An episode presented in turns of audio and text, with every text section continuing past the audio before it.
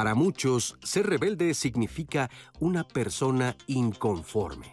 Esta palabra viene del latín inconformitas, que es la cualidad de la negación para ajustarse a los modelos establecidos socialmente.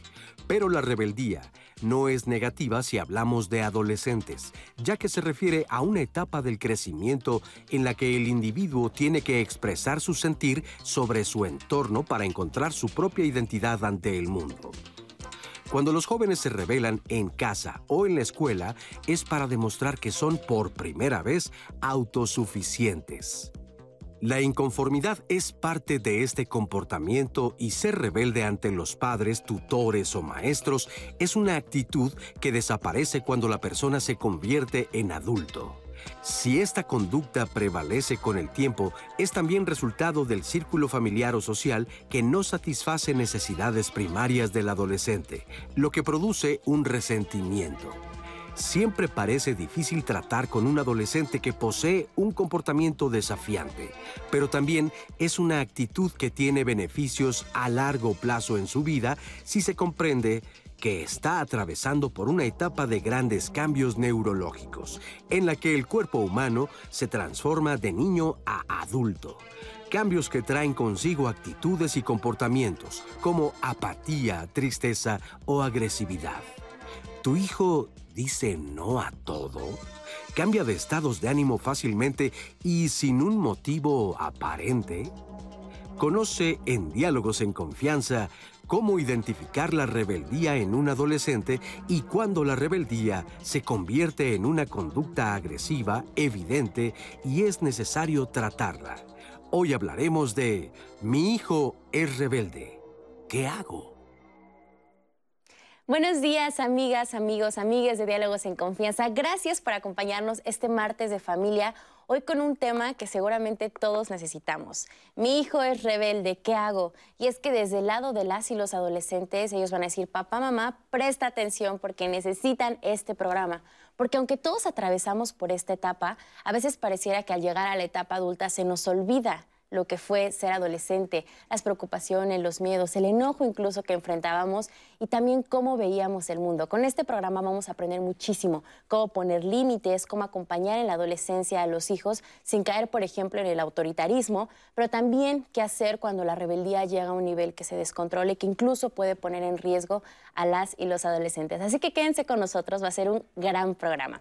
Saludamos con mucho gusto a nuestras compañeras intérpretes en lengua de señas mexicana. En este momento se encuentra Lía Vadillo, que estará alternando a lo largo del programa con Jimena Raya y Magdalena Alejo. Y como siempre, es un placer compartir este espacio y conversación con mi compañera Roseli Martínez, que va a traer la voz de la audiencia aquí con el panel de especialistas. Rose, ¿cómo estás? Buenos días. Buenos días, Nat. Ya estoy listísima para aprender para traer todo lo que ustedes quieran decirnos. Sabemos que es una etapa difícil, los adolescentes están eh, desarrollando este criterio, entonces, bueno, nuestros especialistas están listos para resolverles todas las dudas. Recuerden que pueden marcarnos o en redes sociales para que todo pueda ser resuelto y se queden, pero perfectísimos para saber cómo enfrentar esta situación. Así es, Recuerden que su participación es súper importante y ustedes forman parte de esta conversación. Le presento al panel de especialistas que hoy estará con nosotros. En primer lugar, le damos la bienvenida a Hugo Sánchez Castillo. Él es doctor en neurociencias de la Facultad de Psicología de la UNAM. Hugo, ¿cómo estás? Bienvenido. ¿Qué tal? Un saludo a usted y a todo el auditorio. Asimismo, saludamos con mucho gusto a Víctor Baltasar. Él es terapeuta sistémico especialista en familias y parentalidades en niñez y adolescencias. Víctor, bienvenido, ¿cómo estás? Mucho gusto, bien, muy bien, muchas gracias. Y finalmente le damos la bienvenida a esta conversación a Priscila Ivonne Pacheco Flores. Ella es doctora en psicoanálisis con subespecialidad de niños y adolescentes, especialista del área de K-Kids de Centro K. ¿Cómo estás? Muy bien, gracias. Pues gracias a los tres por venir a acompañarnos hoy. Y miren, empecemos por definir a qué nos referimos cuando decimos rebeldía. Sí, bueno, habría que ver porque de alguna manera la rebeldía va a jugar un papel diferente en cuál etapa de desarrollo de, los hijos, ¿no? Pero si nos concretamos en la etapa adolescente, hay una rebeldía que simplemente es una expresión, digamos, comportamental, pero que detrás de ahí, de la rebeldía, puede haber mucho dolor. Digamos, en la, en la adolescencia sabemos que se van a vivir varios duelos. La duelo de de la infancia perdida, de dejar idealizar a los padres o al mundo, ¿no? El, duelo del cuerpo que se está perdiendo. Y eso genera mucho dolor. Y es el dolor cuando no tiene representaciones en palabra, muchas veces se expresa a través de enojo, a través de rebeldía, a través de dolor. Entonces muchas veces, eh, a veces se etiqueta a los adolescentes diciendo, bueno, es que estás pasando por la edad de la punzada, ¿no? Es una edad bastante compleja que se va a pasar con el tiempo y se ve casi como si fuera una enfermedad cuando es un fenómeno adaptativo de desarrollo que requiere comprensión y acompañamiento para ayudar a los hijos a interpretar lo que está ocurriendo con ellos. Y es que creo que es muy importante esto que dices, ¿no? O sea, se ve la adolescencia como algo que hay que evitar, como algo que casi casi hay que pasar con los ojos cerrados porque nos va a hacer daño. Una chiquita decía, de 12 años, de 13 años, le decía a su mamá, es que, bueno, la mamá decía, es que no te entiendo. Y la niña decía, es que tú no entiendes que yo tampoco entiendo. decía, Eso me pareció súper interesante. Claro, ¿Y, ¿y cómo debemos entender esta etapa? ¿Por qué justamente en la adolescencia se hace muy presente la rebeldía más que en otras, por ejemplo? Sí, eh, en la adolescencia, a diferencia de cuando somos niños, ya al adolescente ya no lo vamos a educar, ¿no? Al adolescente le tenemos que dar espacio para que esta rebeldía pueda ocurrir, porque la rebeldía le va a dar la oportunidad al adolescente de poder separarse psíquicamente de los padres. Si esta separación psíquica no ocurre, pues seguimos siendo una copia de nuestros papás. Entonces, por eso es muy necesaria eh, la rebeldía. A veces la vemos como, como un asunto negativo, pero es todo lo contrario la necesitamos. ¿Qué implica esta separación psíquica? ¿A qué se refiere? Que, que, el adolescente se pueda entender como un ser distinto, un ser distinto a mamá, un ser distinto a papá, un ser distinto a sus cuidadores primarios y que pueda ir conformándose a sí mismo. ¿Y qué implica este comportamiento, Pues, mira, lo primero que tenemos que entender son varias cosas. Uno, que la adolescencia ha incrementado conforme vamos nosotros a incrementar nuestra expectativa de vida. Si nos ponemos a pensar en 1910, la expectativa de vida era de 40 a 30 años, lo que significa que las personas a los 12, 14 ya tenían que reproducir para poder tener hijos y poder tener una adultez que este estaba dada a los 17 y poder ser anciano a los 30. Cuando nosotros incrementamos nuestra expectativa de vida hacia 70, 80 años que, que tenemos actualmente en México, lo que encontramos es que la adolescencia también como periodo se hace grande. Entonces eso significa que nos permitimos más tiempo establecer una serie de ajustes de comportamiento comportamiento. Entonces, bajo esa perspectiva, primero tenemos que entender eso. no es lo mismo ser adolescente de abuelo. O sea, si tu abuelo te dice que yo en mi época, sí, pero tu época estaba marcada por una cuestión histórica a los 14 ya tenían hijos. Ahora, lo que tenemos es que si ahora lo llevamos a etapas del desarrollo, cada parte del sistema nervioso central va evolucionando a partir de cómo vamos teniendo esta, esta parte, este impacto. Entonces, particularmente en la adolescencia, lo que tenemos son etapas de lo que se llaman periodos críticos, son cambios importantes a nivel eh, de reconfiguración del cerebro, cambios hormonales y cambios en la maduración de diversas estructuras. Eso genera un cóctel en el cual la persona no es capaz de reconocer emociones. es otro error importante. No está enojado el adolescente todo el tiempo. ¿eh? Aquí quisiera yo asentar que más bien es incapaz de reconocer emociones. Hay un estudio muy bonito en el cual se le ponían emociones a los adolescentes, a las adolescentes, y se le preguntaba qué es lo que ves. Entonces ellos decían, está enojado la persona, está enojada la persona, cuando en realidad era alegría, era tristeza, era enojo, pero entonces significa que ellos no son capaces de reconocer la emoción en el otro. Entonces, bajo esa perspectiva, la primera respuesta que tienen emocionalmente hablando es de las pocas herramientas de maduración que tienen, y por eso es que parece que, pero en realidad no, en realidad lo que están teniendo es una percepción distinta. Entonces eso nos lleva a que esta etapa sea acompañada junto con un problema de falta de prospección, un problema de falta de maduración, hace que el adolescente sea o tenga unas características que en realidad es el resultado del proceso de desarrollo en el cual se encuentra y que hay que tomar en consideración antes de juzgarlo, ¿no? Así es. Ahora estás mencionando que no es lo mismo haber sido un adolescente, por ejemplo, en el siglo pasado o que generaciones anteriores a nosotros, que a la etapa contemporánea, que a la etapa actual. ¿Cuál sería más o menos ahora la edad en la que tú identificas que es el proceso de esta pues adolescencia? Ahí está bien grande, ¿no? Porque ahora hablamos, inclusive hemos tenido que ajustarlo porque ahora tenemos infancia, niñez, preadolescencia, adolescencia, adolescencia mediana, adolescencia tardía.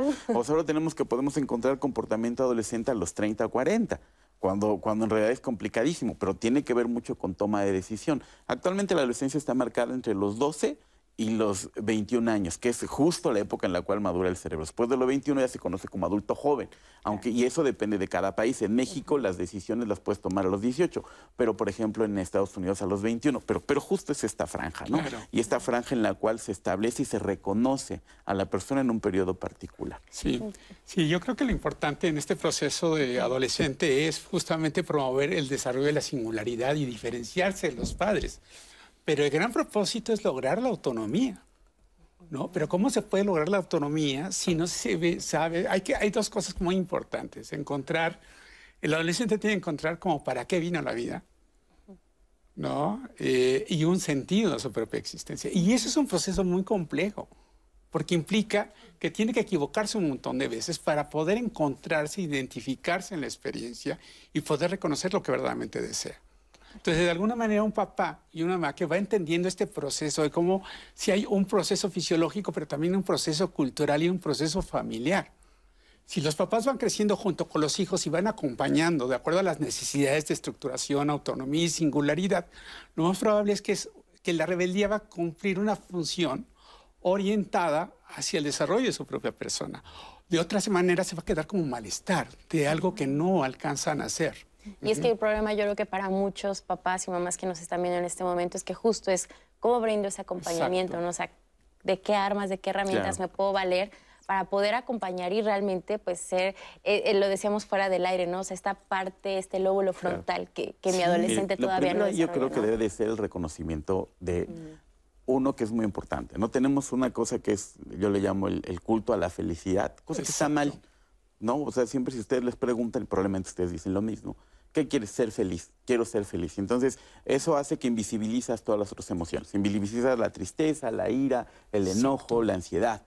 Entonces, en ese sentido, cuando tú tienes un adolescente que no puede ni siquiera reconocer su propia emoción y explota, como tenemos un culto a la felicidad, entonces es una cuestión disociativa. Y decimos, no, no, sé feliz perdón, lo primero que tenemos que hacer es reconocer, incluso no solo en el adolescente, sino nosotros mismos, que somos parte de un de, devenir emocional y que por lo tanto tendríamos que aprender a transitar y reconocer y validar que esas transiciones son una cuestión de, cuestión de salud mental importante para el adolescente. No solamente tiene que aprender a transitar, tiene que aprender a reconocer y nosotros como padres somos los primeros que deberíamos de estar acompañando en este reconocimiento. En el momento en el que invisibilizamos y decimos, no, sé feliz, entonces tenemos un problema porque estamos incluso nosotros mismos poniéndole trabas en una cuestión de desarrollo. O se empieza a etiquetar, no está mal que te sientas así, está mal que estés enojado, que estés triste, que, dices, Hugo, Me parece muy, muy importante.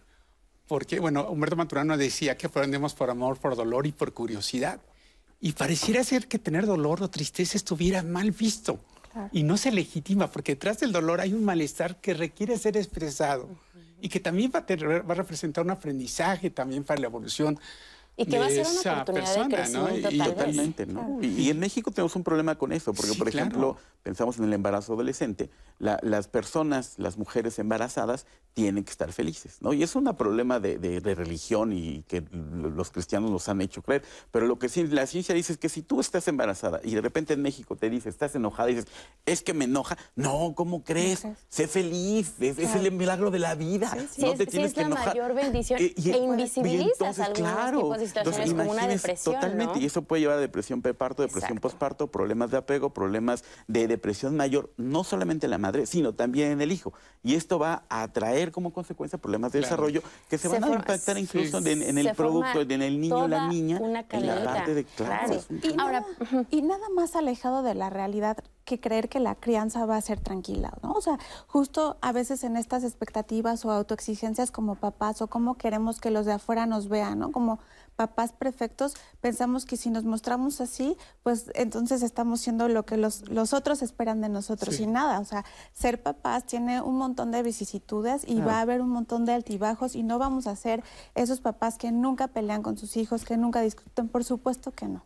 Y sabes algo que me pongo a pensar, para los papás y mamás, en algún momento el que el hijo o la hija se, se vuelva o empiece a comenzar con actitudes rebeldes, puede ser percibido como que estoy haciendo mal probablemente. Aquí la pregunta sería, ¿Debe ser esperada la rebeldía? ¿Cuándo deben ser rebeldes los hijos? Es que creo que rebeldía está como concepto está mal entendido. O sea, hablamos de una contrapuesta, una contrapostura al status quo.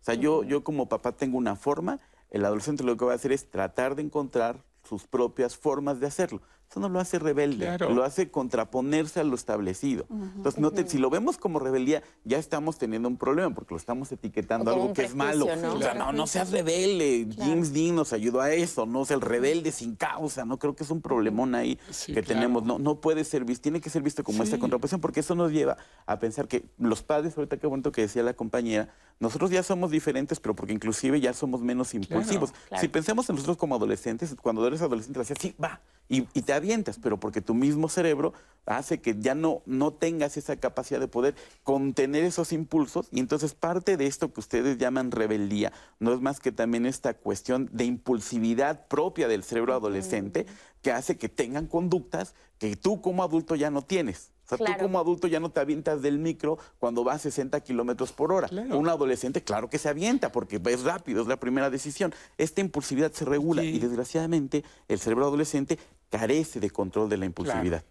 Pero entonces es esperado que adolescentes eh, eh, protesten, que no estén de acuerdo, que quieran llevarnos por la contraria. En condiciones normales, en condiciones patológicas no. Niños que son abusados, maltratados, pueden tener dos, dos conceptos. Uno que se llama eh, disociativo continuo, que son niños que están introvertidos todo el tiempo, o de confrontación continua, que son niños extremadamente rebeldes y que son muy, se confrontan todo el tiempo. Podemos hablar, esos estados hacia los dos extremos de la curva, pueden ser patológicos. Los extremos siempre. y la rebeldía tiene que ocurrir incluso para que el, el, conocimiento pueda llegar, para que el conocimiento pueda entrar, porque si no, seguimos siendo como niños que, que cuestionamos muy poco, no cuestionamos. Entonces, el adolescente tiene que entrar en esta especie de rebeldía para poder cuestionar lo que le está llegando y lo pueda incorporar como conocimiento. Sí, claro. Y también de alguna manera para poder actualizar un mundo que está envejeciendo, ¿no? Si les digo, de repente a los chicos les digo, oye, si ustedes escuchan que nada funciona es una muy buena noticia, hay que reinventar todo. y para eso se requieren miradas que desafíen lo que ya no funciona para poder construir una nueva realidad mucho más funcional. ¿no? Porque adaptarse con una sociedad que está enfermando tampoco es lo más saludable. Así es. ¿no? Vamos a ver una entrevista con la maestra y psicóloga Vicente Hernández Haddad, que nos habla justamente de esta etapa de la rebeldía como una forma de empezar con esta independencia de hijas e hijos y también cómo es una forma en la que cuestionan el mundo. Vamos a verlo. Reconocer la rebeldía de un joven o de una joven puede ser a veces complejo porque hay que contemplar primero, está sucediendo alguna experiencia en la familia, como el nacimiento de un bebé, el cambio de domicilio, el cambio de casa, este, de escuela. ¿Por qué? Porque cambia toda su dinámica y hay personas que se adaptan más fácilmente y hay otras que no se adaptan. entonces primero hay que revisar cómo está el ambiente, la dinámica familiar. Cuando vemos que ya hemos revisado esta parte y encontramos que están apareciendo elementos donde este chico chica está siendo rebelde, pues habría que revisar exactamente qué es lo que le está detonando esto. Eh, está comprobado que la mayoría de las personas cuando son rebeldes es en la etapa de los 2 a 5 o 6 años de edad, que es donde los niños y niñas empiezan un poco a conocer que tienen derecho a, a protestar de algunas cosas. Y en la adolescencia, que es la parte más ruda, por llamarle de alguna manera, ¿por qué? Pues porque ya es como, eh, como un enfrentamiento, aunque no lo sea. Lo que pasa es que sucedieron varios años en los que ese hijo o esa hija estaba a lo mejor obediente, que cada día tenemos más atención a este punto de que los hijos y las hijas no nacieron para ser obedientes, afortunadamente no fueran, no fueran obedientes, porque es la manera de saber lo que verdaderamente están sintiendo y pensando.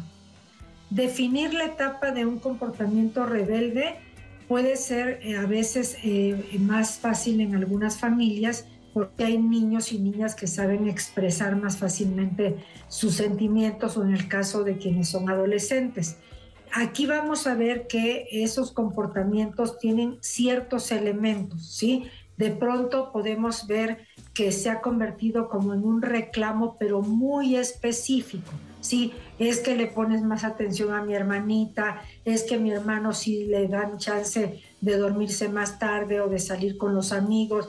Entonces, a veces no es rebeldía propiamente, sino simplemente nos están dando argumentos y que a lo mejor yo los estoy interpretando como rebeldía y no necesariamente lo es, sino que simplemente ya entraron en una etapa de debate. Lo mismo puede ser un niño o niña de cuatro años que puede ser quien tiene 15.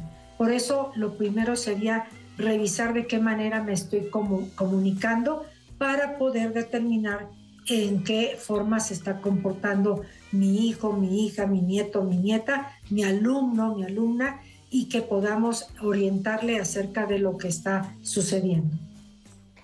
Muchas gracias a Vicente Hernández por esta información. Ella nos habla y destaca lo natural y esperado que es que los adolescentes demuestren estos comportamientos con esta especie de rebeldía, que cuestionen, que no estén de acuerdo. Priscila, ¿podemos reconocer tipos de, rebeldía? ¿Hay una clasificación? Sí, por supuesto que podemos eh, reconocer tipos de rebeldía. Ya hablamos mucho acerca de que la rebeldía es necesaria para que podamos convertirnos en seres distintos a nuestros padres, ¿no?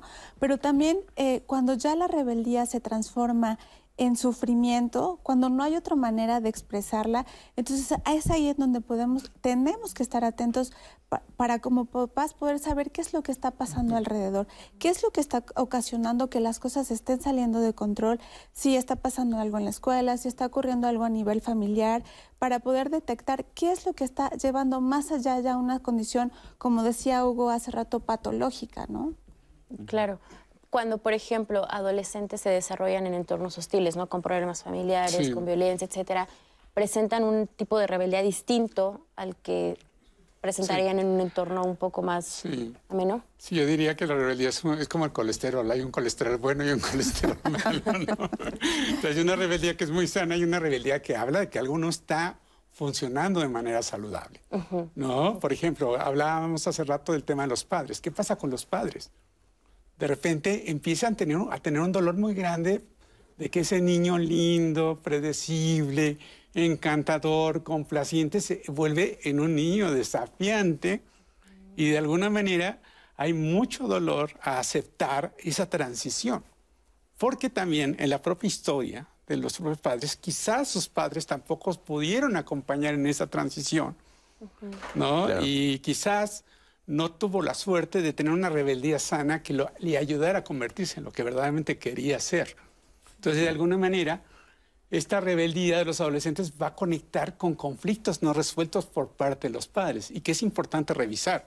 Es justamente de ahí la necesidad de la reparentalización, aprender nuevamente a ser el papá que los hijos requieren. Y eso implica sanar algunos procesos inconclusos o no reparados o dañados que se quedaron pendientes en el desarrollo del propio padre. De la propia adolescencia, sí, Claro, ahí es importante hacer un apunte. Muy difícil el estudio de estrés en niños.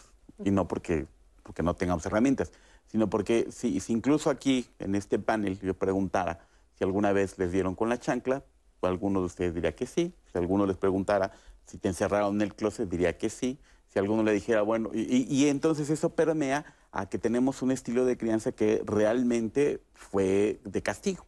Y eso significa que muchas veces cuando la adolescente se contrapone, lo que hace es ponerte en claridad estas cosas que como adulto no queremos aceptar, que son problemas en el estilo de crianza. Y entonces lo que vamos a tener es que una gran cantidad de niños a nivel mundial han sufrido algún tipo de abuso por parte de los padres, el cuidador primario o la persona que está encargada de ellos. Entonces, cuando el adolescente crece y se contrapone, muchas veces viene eh, justo lo, lo, que decía el compañero, este conflicto, y este conflicto incluso va a los estilos de crianza. Y entonces, en ese momento, lo primero que tendremos que aceptar es aceptar justamente que, que nuestro estilo de crianza pudo haber tenido dificultades dialogar con el adolescente porque inclusive para tratar de terminar con estos estilos de crianza punitivos. ¿no? ¿Cómo podemos terminarlo haciendo que no se repliquen? Y hay, un, hay estadísticas muy tristes, por ejemplo, lo que tenemos es que niños que son abusados y que son castigados tienden a repetir los patrones en la crianza de sus propios hijos. Si tú golpeas a tu hijo, es muy probable que tu hijo golpee a su hijo y a su hijo y a su hijo así. ¿Cómo se rompen estos patrones en el momento en el cual se logran establecer estos errores, estas cuestiones de crianza y se tratan de ir liberando? Entonces, en el momento en el que nosotros como padres aceptamos que inclusive vamos a tener compromiso con nuestra crianza, lo aceptamos, lo dialogamos y llevamos eso a un correcto establecimiento de nuevas normas, puede ser un factor importante. Ser muy conscientes del estilo de crianza. Vamos a ver ahora qué es lo que nos están diciendo en las redes sociales, Rose. Y tenemos ya varias opiniones. Recuerden que se pueden comunicar al 55 51 66 40 00 o si lo prefieren también redes sociales, ya sea Facebook, Twitter, Instagram o YouTube. Paola nos decía que sobrellevar la rebeldía de los hijos, sobre todo en la etapa de la adolescencia, es un tanto desesperante.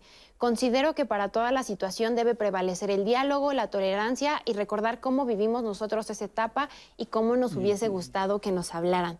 También había algunas personas, como Elida Nieto, quienes nos hablaban de las emociones y los padres. Decían que a veces son los padres quienes no saben cómo eh, tratar sus propias emociones y entonces cómo se espera que los adolescentes puedan reconocer y sobrellevar sus propias emociones si sus papás no les dieron el ejemplo. También Berenice nos cuenta una situación, dice que su niño de seis años a veces es muy renuente negándose a realizar sus actividades. Hay probabilidad de que esa actitud se prolongue en la adolescencia, ¿cómo puedo apoyarlo? Es lo que ella quiere que vayan pensando su respuesta y le den su consejo. También nos llegaba una situación respecto a qué pasa en cuanto a los fallecimientos en la adolescencia. Maricar nos decía, una sobrina cambió a partir del fallecimiento de su papá. Dice que ha tenido varios comportamientos que no son tan buenos para su propia salud. Creemos que necesita ayuda porque ha llegado a agredir a su mamá se enciende de enojo de un momento a otro, a veces parece estar tranquila y de repente saca su odio de la nada hacia la sociedad, su familia y la vida en general. ¿Cómo puedo ayudar a esta adolescente? Nos pregunta. Pero bueno, más de todas sus opiniones, experiencias y preguntas al volver de esta pausa, no se vayan, en un momento volvemos.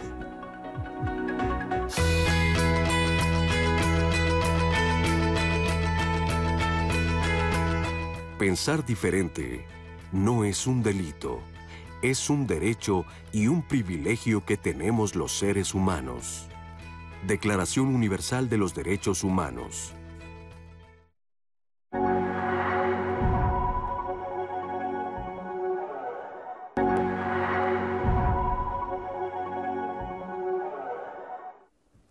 Gracias por continuar con nosotros aquí en Diálogos en Confianza y el día de mañana vamos a hablar sobre qué es la agresión pasiva.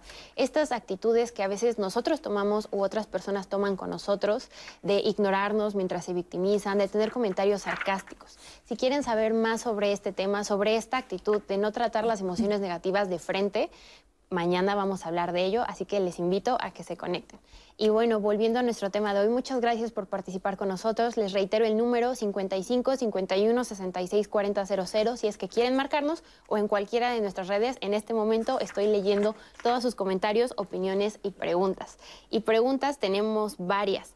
Voy a iniciar con...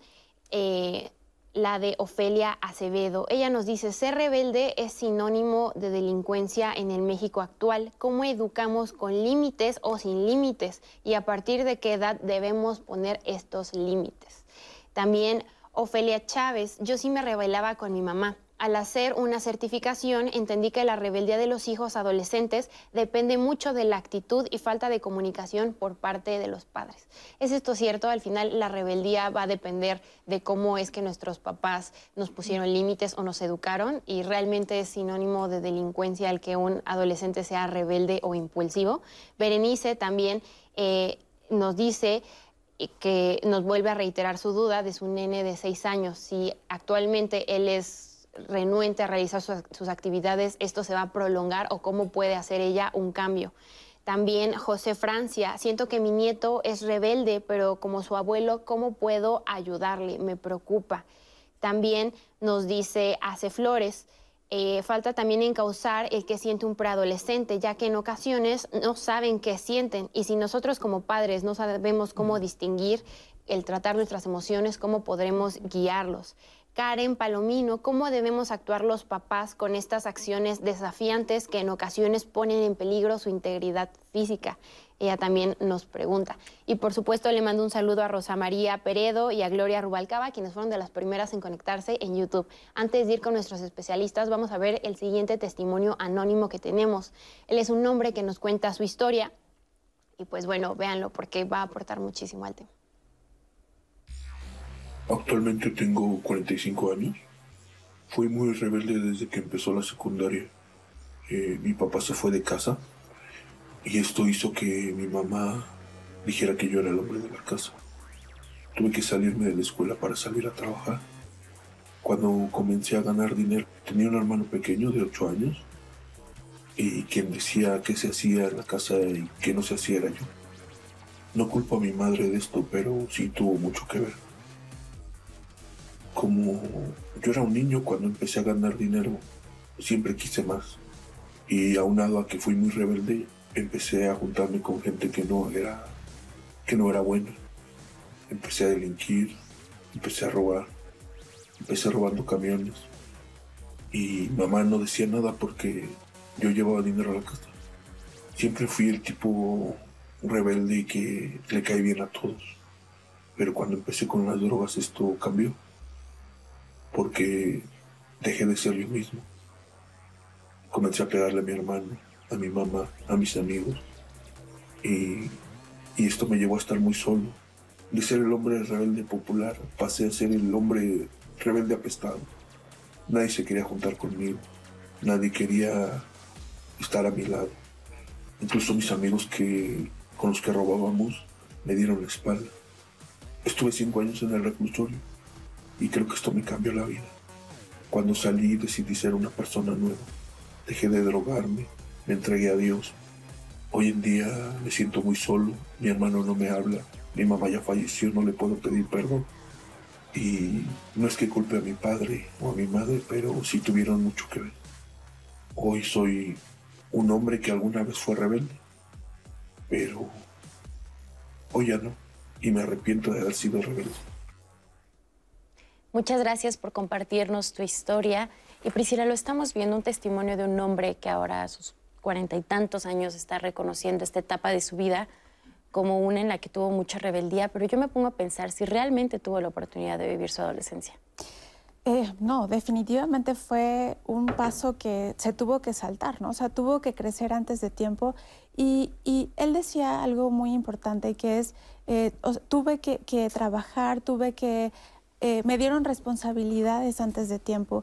Y esa es una parte muy importante porque a veces pensamos como papás que ser buenos papás o en estos estilos de crianza, dejar que los hijos hagan lo que quieran, les va a dar la oportunidad de ser felices, ¿no? A este hombre nadie, nadie estuvo ahí para decirle, a ver, esto sí se vale, esto no se vale. Y me parece que también era una de las preguntas del público. A los hijos hay que marcarles límites. Nosotros como papás tenemos que estar ahí para marcar oposición.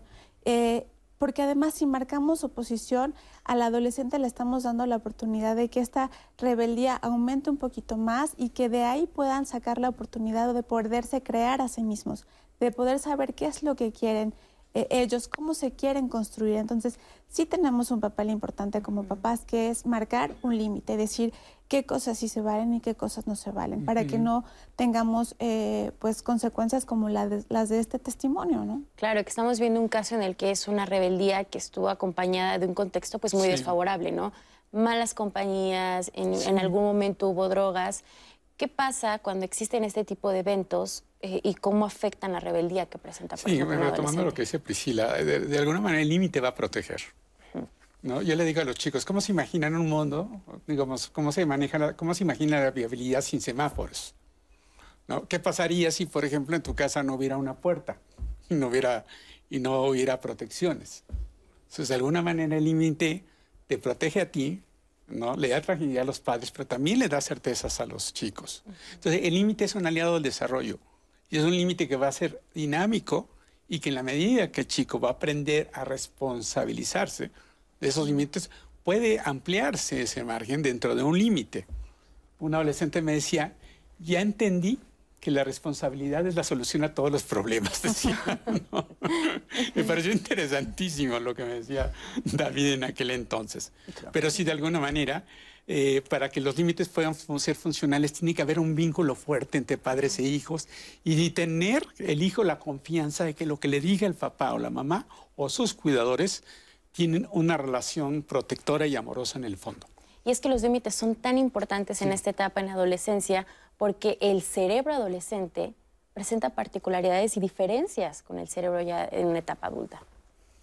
Sí, a ver, este, platícanos, ¿a qué se refiere pues este es que estaba yo pensando ahorita en lo que estaba comentando. Lo primero que quisiera yo apuntar aquí es que los papás no pueden ser los amigos del adolescente. O sea, eso es algo que es súper importante. Si tú te pones en el mismo nivel, te tendrías que poner un mismo nivel de desfrontalización y de falta de control de impulsos. Por lo tanto, no puede ser. ¿no? O sea, tú como adulto finalmente estás guiando, aportando la madurez que tiene tu cerebro para poder guiar las decisiones del adolescente. Esa es la gran diferencia. El poner límites no significa castigar, que es a lo que quisiera yo apuntar. Poner límites es ser firme, tener reglas, tener cuestiones y patrones establecidos de comportamiento castigar se confunde muchas veces con esta firmeza. Y también me sigue sorprendiendo, yo creo que es muy importante aclarar, rebelde no es sinónimo de delincuente, rebelde es alguien que va en contra de... ¿Me explico? Siempre la rebeldía se ha, tildado de esto, pues porque de ahí viene pues muchísimas cuestiones, los revolucionarios, las cuestiones de, revuelta social, que esos son rebeldes, pero, pero está mal entendido el concepto. Lo que sucede en el cerebro de los adolescentes y de los niños, y aquí es muy importante, la moralidad se empieza a generar a partir de entre los 4 y los 6, 8 años. Esos son los momentos en los cuales los niños están, a veces hay un concepto que a mí me gusta decirles, dicen, es que los niños son como esponjas, claro, pero, pero debemos tener claro que la esponja absorbe agua limpia, pero también absorbe agua puerca. Entonces significa que muchas veces lo que nosotros decimos en la casa, lo que hacemos en la casa, la moralidad que se tiene, los niños la van interiorizando. Ellos saben cuándo sí hacerlo, cuándo no hacerlo, en qué condiciones, en qué características, y esto lo van eh, interiorizando y lo van sacando a lo largo de toda su vida.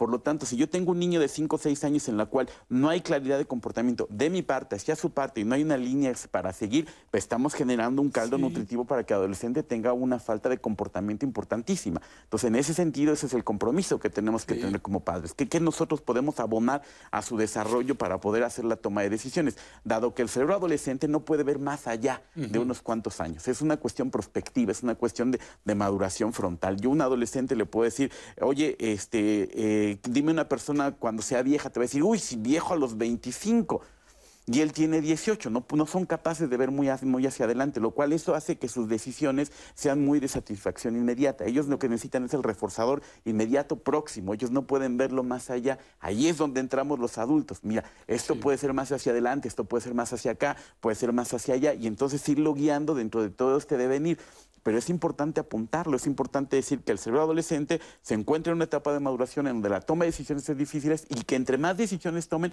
los ayudamos a madurar. En cuanto todas las decisiones que yo tomo por el niño, la niña, adolescente, el adolescente, estamos literalmente echando a perder una parte importante del desarrollo. En la medida de lo posible, yo puedo dejar al adolescente que tome decisiones. ¿Qué tenis quieres?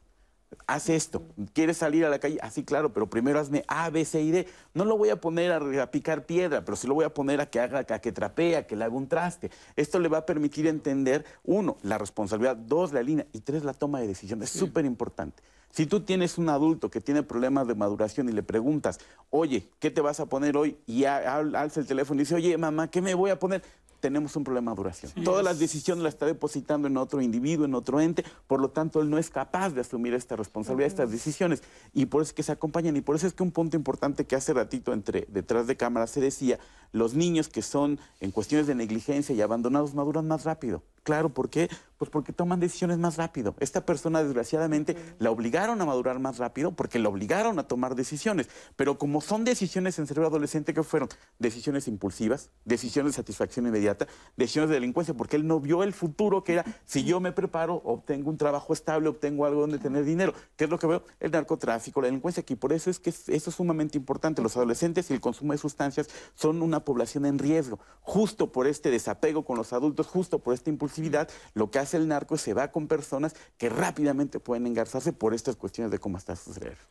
Claro, y, es ahí donde hay que tener mucho cuidado y, y, hay que darle respuesta justamente al comentario que nos leía Rose en el bloque pasado.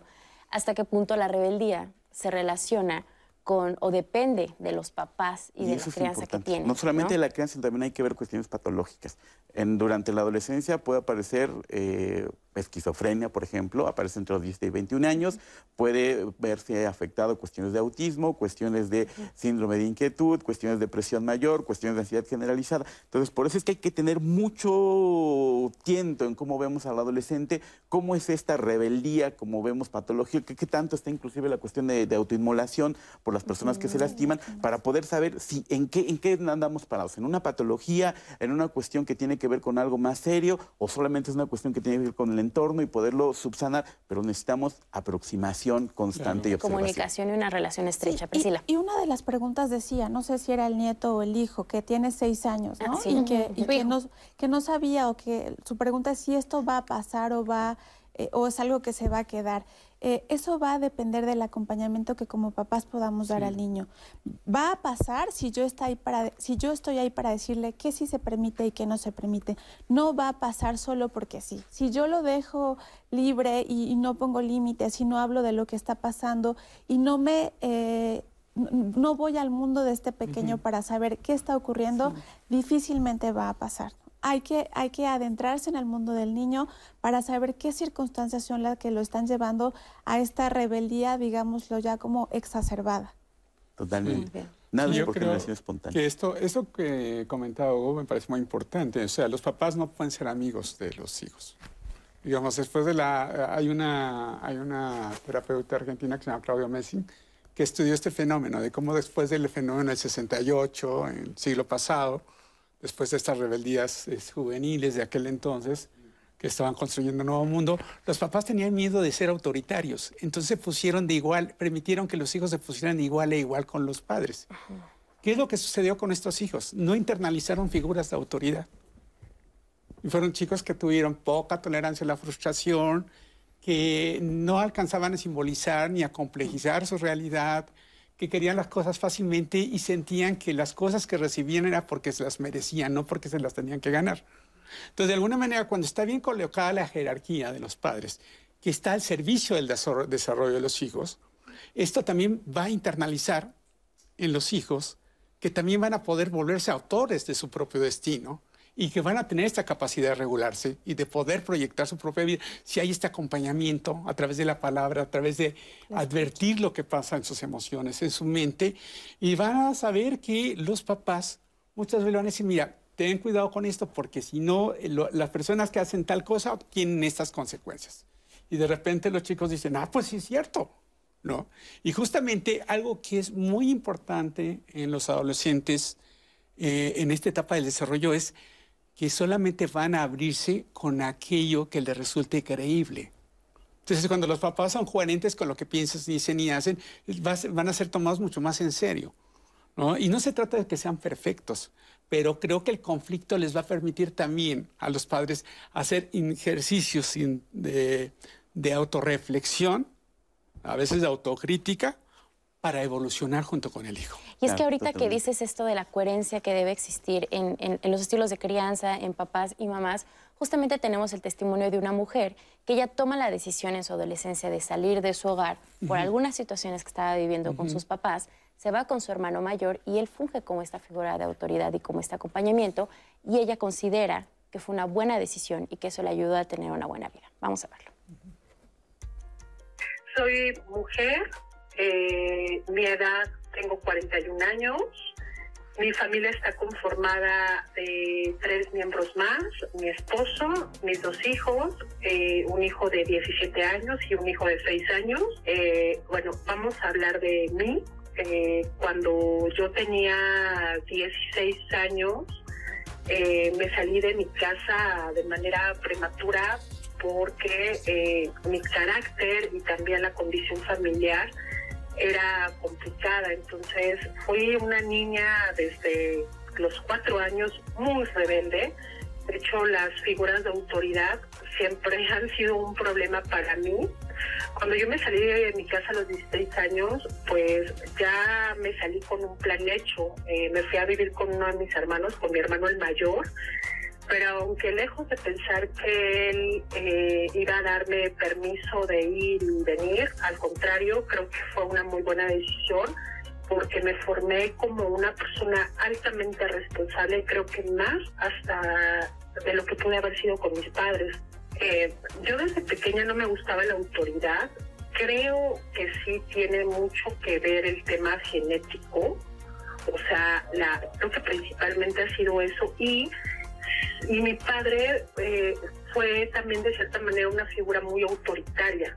Mi mamá era más conciliadora, más conciliadora, perdón, este, y mi papá siempre fue así como muy autoritario, muy tradicionalista, muy tajante, muy de órdenes. Entonces creo que también de cierta manera junto con lo genético eso influyó a que a que yo fuera rebelde, ¿no? Y también creo que naces con ese tipo de carácter.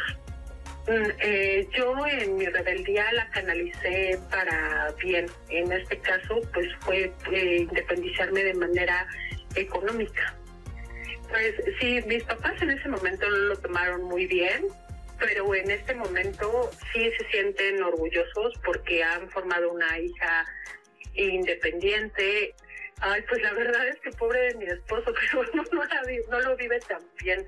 Él también ha batallado conmigo por esa parte. Afortunadamente es una persona muy ecuánime y sabe, y, y como me conoce de cierta manera, pues lo concilia conmigo. Pero la verdad es que sí lo hago batallar a veces.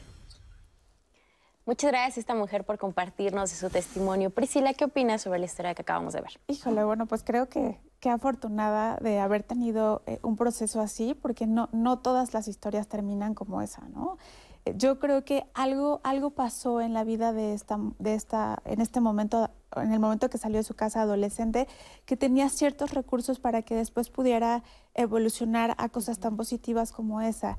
Y además también creo que, eh, pues, el, a veces sentirte lejos del cobijo de los papás también hace que eh, el adolescente pueda dar este salto de madurez importante para generar todas estas cosas que esta mujer generó. Totalmente. Pero algo que es muy importante, no existen las cosas por generación espontánea. Que eso parece que todo el mundo piensa, no. O sea, el adolescente no es así porque, porque de repente es así. No, es así por toda una historia de vida, por toda una historia de reforzamiento, por toda una historia de relaciones con los padres. Porque es lo que ella decía, ¿no? O sea, que ella eh, consideraba que era genético. Total, bueno, la parte genética es interesante, fíjense, porque sí están relacionados genes, por ejemplo, para el receptor de dopamina, de adrenocorticoides, de norepinefrina. O sea, sí hablamos de que hay una respuesta a un sesgo para que el cerebro se predispone a tener una cierta respuesta con el ambiente. No digo que, que, se esté heredando totalmente, si soy rebelde, mis hijos van a ser rebeldes. No, no, no. Es una predisposición a una respuesta. Por ejemplo, la respuesta de sobresalto. Si yo pongo un, estímulo fuerte, un animal va a responder muy fuerte. y eso está relacionado con un gen particular que se puede seguir. Entonces, si la camada de esos individuos sus hijos van a tener una respuesta de sobresalto que también eso conductualmente puede ser pueden adquirir conductas de riesgo, pueden ser más sensibles al estrés, pueden tener problemas de depresión. No uno, hay un, es un espectro en el cual se puede... Pero no es lo más determinante. exacto, no es determinante. El ambiente va a jugar un papel importante. Gen 50%, ambiente 50%. No hay tal cosa como predisposición genética, no hay tal cosa como predisposición ambiental. Es una interacción en ambos. Y esto es lo que determina que aunque yo tenga padres rebeldes, madres rebeldes, abuelos rebeldes, no implica que el niño sea rebelde, porque entonces nos lleva una cuestión lapidaria. Ah, son padres rebeldes, ya no hagamos nada porque no va a ser rival. No, no, claro, el ambiente va a jugar un papel importante. Es que tanto las reglas, las cuestiones de, de dirección y de crianza van a hacerlo.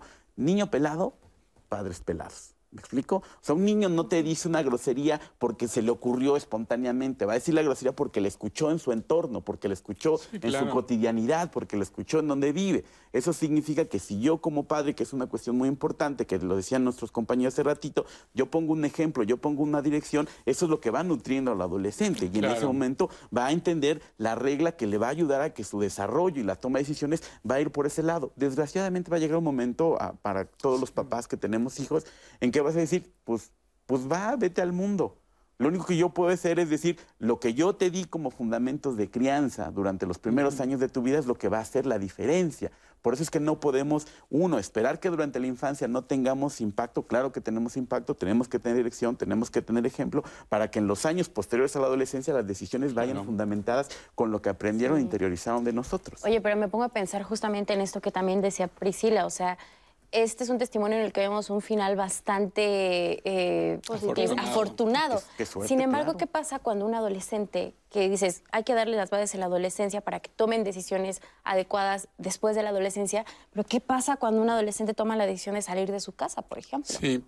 Aquí, por ejemplo, ella salió de su casa y su hermano era una figura de confianza. Digamos, había alguien que sabía que iba a responder a sus inquietudes, ¿no? La bronca es cuando se van a casa, ¿no? Y caen en manos de gente que va a pervertir o va a transgredir o va a violentar o va a afectar ese desarrollo, ¿no? Es bien curioso, ¿no? Como este testimonio donde este hombre estaba transgrediendo los límites hasta que encontró un gran límite, que fue la cárcel, ¿no? A veces, a veces los chicos buscando figuras de autoridad caen con, en la delincuencia organizada, ¿no? Solamente que esto va a tener un impacto muy grande, ¿no? muchas veces decían, no, más vale vivir un año como rico que toda una vida como esclavos, pero de repente tienen hijos y, les dejan la esclavitud de la herencia, de la carencia del padre, que en México tenemos una falta muy grande en relación a, a, estas deficiencias de parentalidades masculinas, ¿no? Regularmente se suele decir que tenemos mucha mamá y poco papá. Digamos, yo digo que todos somos hijos de Pedro Marama, porque el papá casi nunca está presente. Sí. ¿No? Y se requiere mucho de concurso de papá y mamá.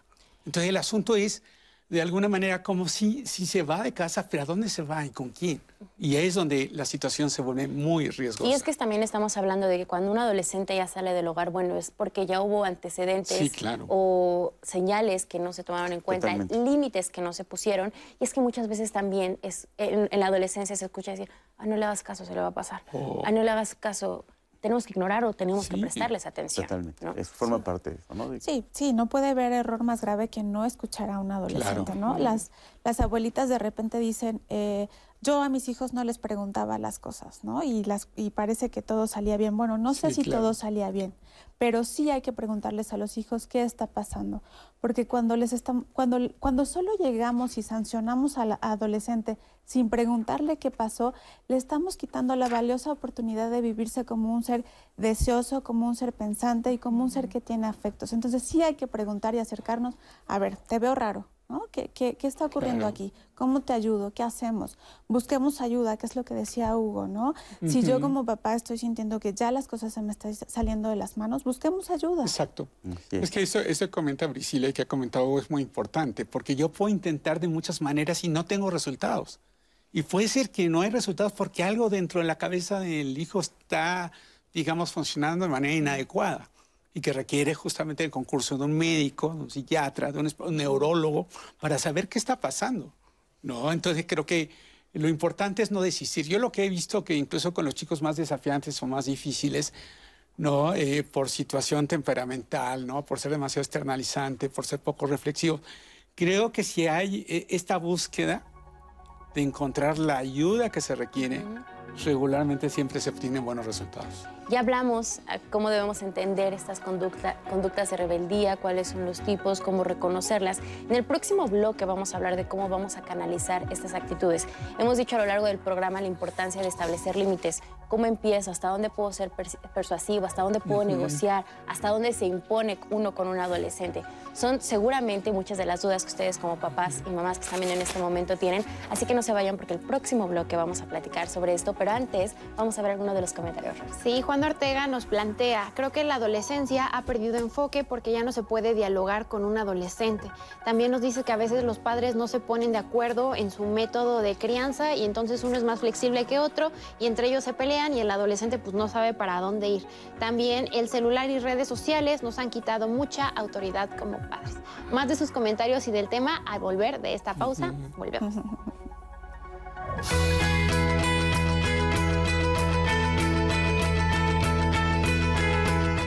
La rebeldía es una de las características de los adolescentes. Aparece cuando la forma de actuar transita entre el desprecio y el no tener en cuenta los derechos de los demás.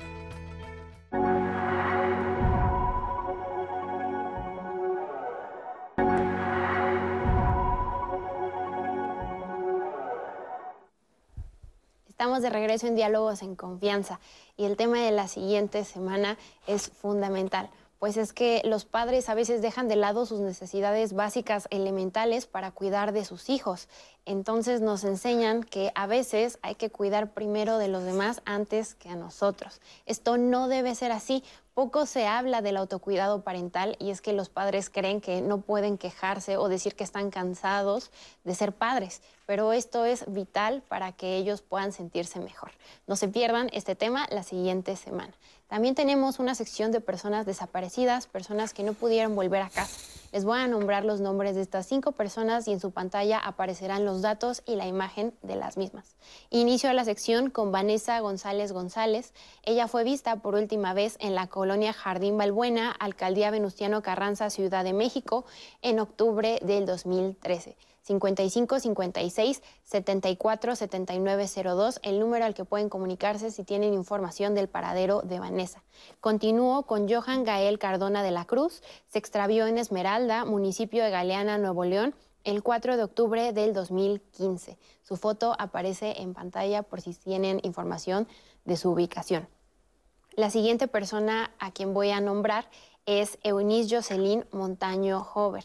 Ella fue vista por última vez en la colonia Anáhuac, en la alcaldía Miguel Hidalgo, Ciudad de México, el 27 de enero del 2022. 55 56 74 79 02. También aparece este número en pantalla por si tienen información.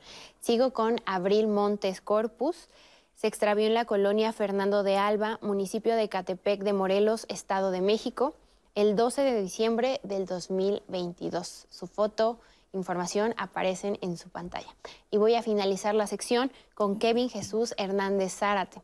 Fue visto por última vez el primero de agosto del 2022 en el municipio de Huehuetoca, Estado de México. 55 56 74 79 02. Si tienen información de cualquiera de estas cinco personas, su ayuda es de suma importancia para lograr localizarlos. Y bueno, los comentarios del tema de hoy mi hijo es rebelde, ¿qué hago? No se han dejado esperar, todavía tengo bastantes de ellos. Em, Julieta Guillén y Zafira Manzano nos plantean una cuestión en cuanto a la, crianza y los límites, que es eh, los golpes, la violencia física. Eh, nos dice Julieta que platicó mucho con sus amigos y ellos decían, llega un momento en donde los adolescentes llegan incluso a ponerse eh, agresivos y que entonces la única solución, más allá de ponerles límites con palabras, es pues una nalgada, como suelen decir. Lo mismo nos dice Zafira, ella dice yo les puse muchos límites, pero llegó un momento donde la única manera de que ellos pudieran entender era de esta forma. ¿Es realmente la única forma o cómo podemos lograr que nuestros adolescentes entiendan hasta dónde ya no pueden seguir?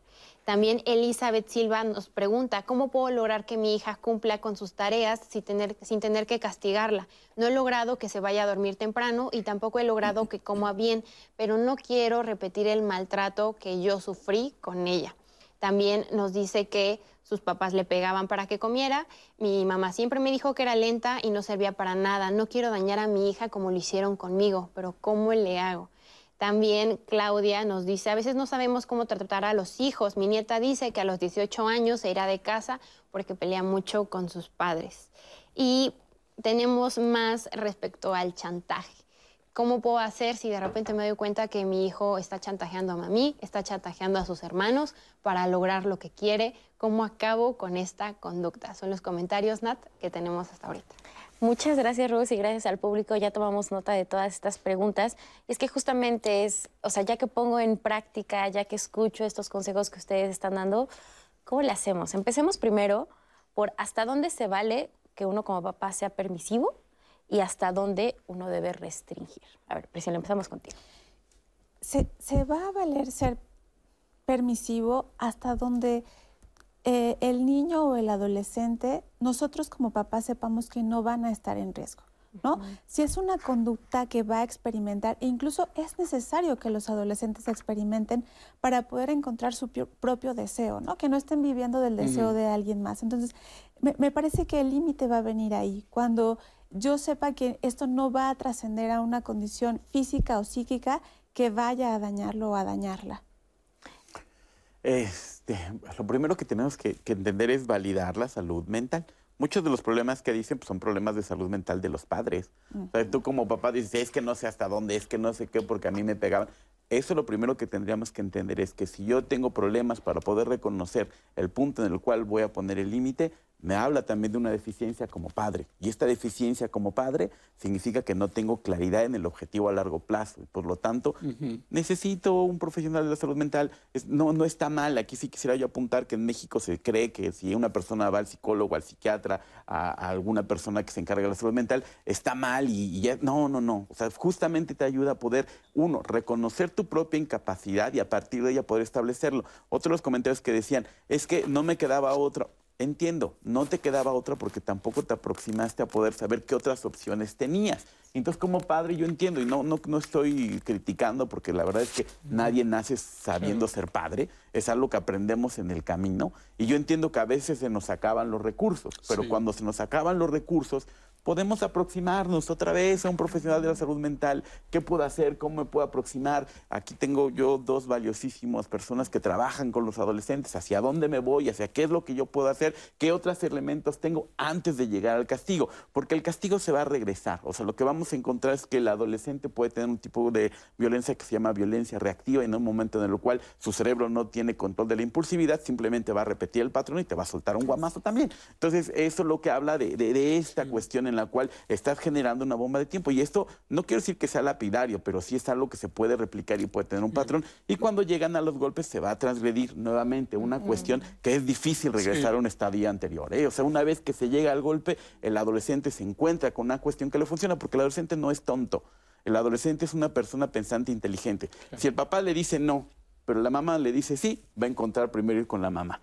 Si el papá le dice, híjoles, quién sabe, pregúntale a tu mamá, y la mamá le dice, ya le preguntaste al papá, sí, va a encontrar un hueco donde hacerlo. Eso significa que la cuidado parental que hace ratito el compañero decía, tiene que involucrar tanto al papá como a la mamá, para que sean un núcleo en el cual la línea sea clara, para que el adolescente no encuentre huecos por donde meterse, porque es suficientemente inteligente para saber cómo hacerlo y cómo meterse en esas situaciones. No hablamos de personas tontas, los adolescentes no adolecen de... Lo que tiene es un problema de desarrollo, no un problema de inteligencia. Eso significa que va a encontrar claramente por dónde seguir los patrones. Como dirían, toman la medida, saben a que deben eh, pedirle qué permiso. Es importante que haya un buen equipo de padres cuando están presentes los padres, o un buen equipo de adultos.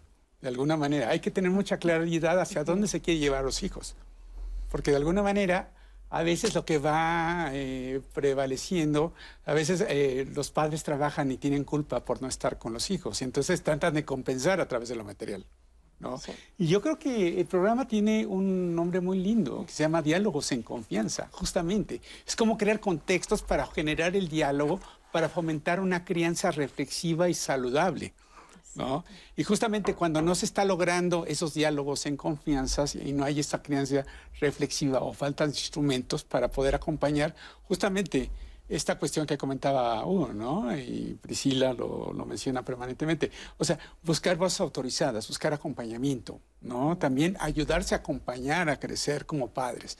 Porque de alguna manera, eh, y sobre todo, pues ahora que el tema de la parentalidad se ha complejizado tremendamente. Los medios digitales, la cantidad de información que tienen los chicos hoy en día es brutal, pero no saben seleccionar la información que puede ser pertinente para su sano desarrollo. Entonces, muchas veces ahora eh, los chicos se nutren, primeramente van al Internet antes que acudir a los padres.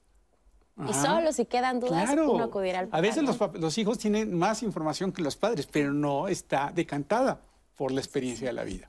Entonces, de alguna manera, nunca como ahora había tanta necesidad de generar un diálogo funcional, amoroso, respetuoso y de acompañamiento de padres hacia los hijos o de los adultos hacia los chicos. Un diálogo empático para los adolescentes. Y justamente sobre eso nos habla Vicenta Hernández en esta segunda parte de su entrevista, de cómo escucharles, de cómo validar lo que nos dicen para así poder establecer un diálogo. Tratar a un adolescente, hombre o mujer rebelde, implicaría sentarnos a platicar, porque entrarle a la discusión cuando nos están eh, diciendo un argumento con el que no están de acuerdo, tomando en cuenta que a lo mejor había sido un hijo, una hija que era obediente, pues entonces estamos entrando a un terreno desconocido, porque resulta que me está diciendo que no cuando siempre me decía que sí. Cuando yo le decía vamos al súper, siempre estaba dispuesto acompañarme. Cuando decía vamos con los abuelos, estaba lista y muy contenta para ir. Y entonces todas estas actitudes de negación puede que uno las interprete como de ya no me hace caso. Aprendamos que que se rebelen es una gran oportunidad de saber qué tanto se está fortaleciendo internamente el chico, la chica, para que pueda tomar decisiones más asertivas. Eh, convertir una actitud rebelde en algo positivo podría ser desde decirle, qué bien que eh, si no te gusta lo que te estoy proponiendo o la hora en que te estoy diciendo que te duermas, me lo hagas saber y me parece que es un momento de hacer acuerdos, porque es importante que tú aprendas a autorregularte. Me parece excelente que tengas el valor de decirme lo que te gusta, lo que no te gusta, porque si no te atreves a decírmelo a mí, que soy tu mamá, tu papá, etcétera, entonces no te atreverías a decírselo a una amiga, a un amigo, a una pareja, porque recordemos que la manera en que estén diciéndonos las cosas en el hogar es la forma en que quizás se van a comportar como una pareja en el futuro. Eh, se empieza a considerar un comportamiento oposicionista desafiante o desafiante o con una actitud muy negativa cuando ya esto persiste a lo largo de varios meses, ¿sí? Y que no encontramos una razón específica, un argumento específico de qué es lo que está sucediendo. Entonces, ahí es donde entraría ya la posibilidad, la alternativa de ir con un o una especialista. Por eso es importante conocer cómo está la dinámica familiar y escolar. Gracias a Vicenta Hernández por esta información. Y ella nos menciona algo muy importante, Priscila. ¿Cómo lograr canalizar esas actitudes rebeldes en algo positivo, en algo que les aporte a su desarrollo? E, ella dice algo muy importante y que, que sí creo que hay que enfatizar, que es hay que anticiparnos. Si nosotros queremos resolver la situación cuando el adolescente está gritando, está aventando los zapatos, va a ser muy complejo poder llegar a un diálogo. Entonces, hay, si, si, ya tenemos varias situaciones que en la familia se están presentando o que con el adolescente se están presentando, nos vamos a sentar con él o con ella y vamos a decirle, a ver, ha ocurrido esto, ¿cómo lo vamos a resolver? Incluso preguntarle al adolescente, ¿cuál crees que podría ser la consecuencia si esto vuelve a ocurrir? y que el adolescente nos dé, nos dé su, su, opinión. A lo mejor no siempre la vamos a aceptar tal cual y como papás nos va a tocar regular, bueno, sí, de este modo sí, pero vamos a cambiarle tal, tal cosa. Lo vamos a hacer ahí frente al adolescente para que él no sienta tampoco que, otra vez estamos siendo papás, que llegamos e imponemos, a ver, no, acuérdate que si llegabas después de las 12, la consecuencia iba a ser que por dos semanas no ibas a salir con tus amigos. Y tú aceptaste y lo firmaste y lo platicamos y estaba papá aquí. Pero si queremos resolver cuando la, casa está en la llamas, explotó. no vamos a lograr nada. Parte de este diálogo, para tener este diálogo en confianza, como tú decías, David, es esta parte también de saber negociar, de, también ser flexibles incluso con los adolescentes, ¿no? Primero yo creo que tienes que entender tu papel como padre y tus deficiencias como padre, ¿no? Eso es algo súper importante. O sea, tú como, como papá sabes que, de qué pie cojeas y eso no quieres que se refleje en tu hijo o tu hija. Entonces con base en ello tomamos decisiones que a veces no son. A mí me gustaría tocar el piano pero tengo dedos de plátano dominico, entonces le apachurro cinco teclas. Entonces, pero a veces si yo le digo a mi hijo, deposito mis expectativas, tienes que tocar el piano, tienes que tocar el piano, y entonces lo tengo en una conducta que esté frustrante para él, y entonces lo que va a tener es rebelde. ¿Por qué? Porque nunca quiso tocar el maldito piano. Él quería hacer otra cosa con su vida, ¿me explico? Entonces, primero tenemos que reconocer la individualidad del adolescente, cuáles son sus características. Hay una metáfora muy bonita, ¿no? Donde un, niño eh, falla en una materia y entonces la mamá lo mete la materia. Este tiene que estudiar matemáticas porque no pasa matemáticas. Entonces un filósofo le pregunta, oye, ¿y en qué va bien? En español. Bueno, ¿por qué no mejor le enseñas español? Que aprenda y que potencialice lo que sabe. A veces como papás nos falta eso. Creemos que tenemos que darles el camino 100% y no, no vemos que ellos nos van dictando hacia dónde tenemos que guiarlos, qué características, porque no es lapidario. Inclusive la cuestión de violencia. Un caso súper interesante en el cual se encontraron adolescentes que estaban en situación de, de crimen e ilegalidad, eran extremadamente violentos, y hubo un programa en Estados Unidos en el cual en lugar de meterlos a las penitenciarías se les dio chance de que pudieran acceder a artes marciales mixtas. Le dijeron, a ver, ¿te gusta pegarte, vamos a pegarte profesionalmente. Y entonces, estos, este experimento resultó súper interesante porque uno de ellos logró ser campeón mundial. Y entonces él decía, ahora ya no tengo ganas de pegar a las personas, ya no tengo ganas de delinquir, porque todo esto lo puedo sacar ahí. Y se volvió no solamente reconocido, sino volvió héroe nacional. Inclusive se volvió ejemplo de cómo otros niños podían seguir su camino. Una conducta extremadamente violenta. Entonces el punto está hacia dónde lo dirijo, hacia dónde lo llevo, reconocer qué características tiene mi adolescente. Tal vez le guste la cuestión de violencia física, claro, pero pues está el box, el taekwondo, el kung fu, las artes marciales mixtas, el fútbol americano. Y termino mi, comentario diciendo, necesitamos entonces participación como padres. A veces es más fácil decir, la culpa lo tienen los videojuegos, la culpa la tiene la tableta, la culpa la tiene el teléfono, pero quien se lo dio fuimos nosotros. Quien lo dejó ocho horas en el videojuego fuimos nosotros. Quien le compró un videojuego no apto para su edad fuimos nosotros. Quien lo dejó a cargo la televisión de la crianza fuimos nosotros. Necesitamos involucrarnos, reconocer que nuestro papel como padres involucra tiempo. Yo sé que venimos cansados después de trabajar ocho horas, pero mi adolescente necesita tiempo de nosotros para poder reconocerse y saber hacia dónde ir. Una participación activa y realmente quererse involucrar en la crianza de adolescentes. Vamos a ver otro testimonio de una mujer que nos cuenta cómo a lo largo de su vida ella reconoce que ha vivido con rebeldía y nos cuenta su historia. Tengo 44 años y mi familia está conformada por mi mamá y una hermana. Mi mamá me cuenta que desde muy pequeñita yo fui muy rebelde. Era muy desobediente, no le hacía caso, era muy necia, le pegaba a mi hermana, me decían que no hiciera algo y eso era lo que iba y hacía. Este, todo andaba agarrando, le agarraba sus perfumes, sus zapatillas. Y pues esas cosas a mi mamá le molestaban porque a veces pues yo era muy pequeña y las rompía. Cuando yo entro a la preparatoria, eh, mi papá fallece y pues creo que ese es uno de los motivos que hicieron que yo hiciera, que fuera todavía más rebelde. empecé a tomar alcohol, me empezaba a ir de pinta con mis compañeros. En realidad no ponía atención a mis clases, no llegaba a mi casa y cuando llegaba, eh, pues llegaba muy noche y, tomada, ¿no? Entonces, pues mi mamá me regañaba, varias veces me quitó las llaves de la casa, me llegó a pegar con la escoba. Los fines de semana, pues en lugar de dedicarme a la escuela, igual me la seguía de fiesta con mis amigos.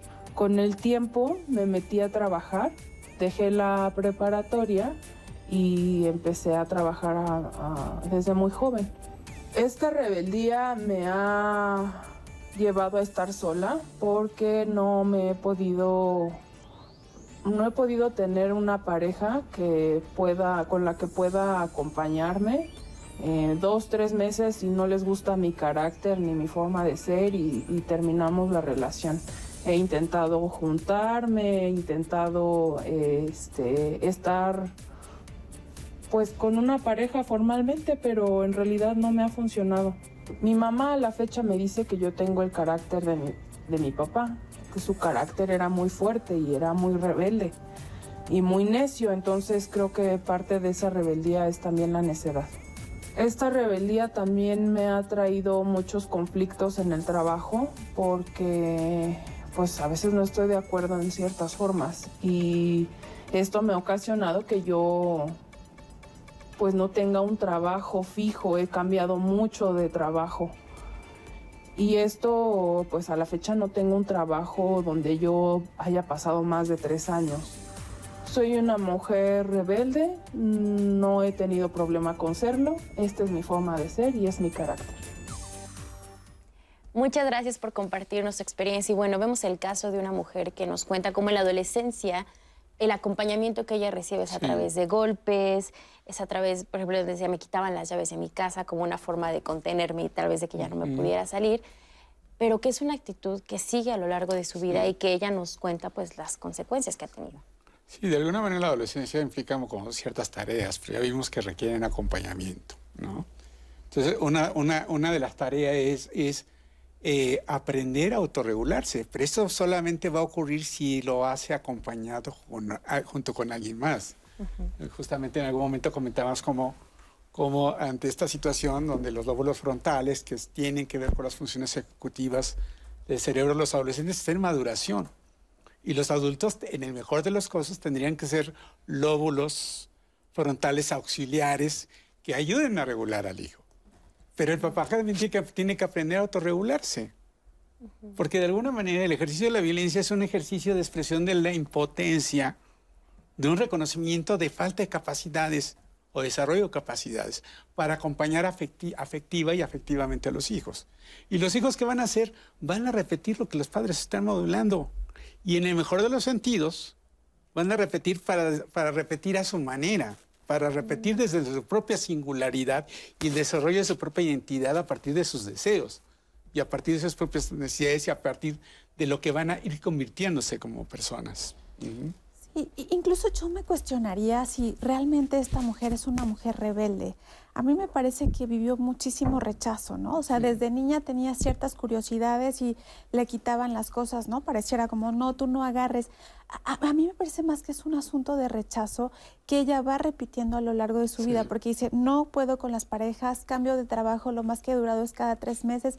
Ella se va saboteando, intentando repetir la misma historia de que la gente que está a su alrededor le vuelva a decir, no, tú no, aquí no.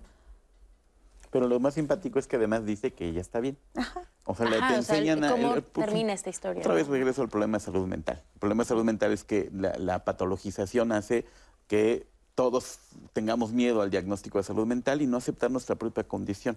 y no está mal, aceptar que tenemos un problema no está mal, aceptar que necesitamos ayuda no está mal, ¿no? Si yo tengo un, un fórmulo que me crece, pues voy al médico y me lo quita. Pero si yo tengo un problema de depresión, me da miedo decir que tengo depresión porque la gente se burla de mí y no voy al psicólogo o psicóloga. ¿Me explicó? Entonces, que lo primero que tenemos que hacer es quitar ese mito de que la salud mental es algo malo, que es algo místico, que es un... No, no, no. Es una cuestión que se puede curar, que se puede tratar y que tenemos que ir porque eso nos va a llevar a tener una mejor relación con nosotros mismos, con nosotras mismas y por lo tanto con, los adolescentes y las adolescentes. Claro, y que así como vamos al dentista como cuando nos duele la muela, así como vamos al doctor cuando nos sentimos agripados, Así deberíamos hacerlo con nuestra salud mental. Cuando sentimos que algo no va bien, buscar este acompañamiento nos puede traer muchos beneficios, no solo para nosotros, sino para los que nos rodean. Vamos a ir a una pausa y estamos por terminar este bloque, pero regresando vamos a hablar de qué hacer en los casos extremos. Rose nos ha leído comentarios en los que nos dice, tenemos adolescentes que chantajean, en muchas ocasiones hemos visto adolescentes que amenazan con irse de casa, me, me atrevo a pensar incluso adolescentes que se me voy a suicidar, o sea, ¿qué pasa? Cuando llegamos a este tipo de niveles, cuando ya son agresivos, tenemos el testimonio que nos va a compartir Rose más adelante, pero también qué pasa o cómo identificar, por ejemplo, cuando los comportamientos de hijas e hijos ya están eh, siendo síntomas, por ejemplo, de un trastorno, ¿no? Como oposicionista desafiante, cómo detectarlo, cómo acompañarlo y, por supuesto, también con, quién podemos asistir en caso de tener algún tipo de, de situación como esta. Vamos con unos comentarios y vamos a la pausa. Sí, Susana nos pide consejo. Mi hija quiere tatuarse y yo no estoy de acuerdo. La llevé con el dermatólogo para que le explicara los riesgos, que significa tatuarse, pero nada la mueve de su situación. No hay cómo persuadirla. ¿Cómo manejo que yo no quiero, pero ella sí quiere y no puedo sacarla de esa decisión? Es lo que ella nos dice. Tenemos igual más comentarios, más llamadas, pero al volver de esta pausa se la sigo leyendo, no se lo pierdan, estamos en la recta final de este tema. Mi hijo es rebelde, ¿qué hago?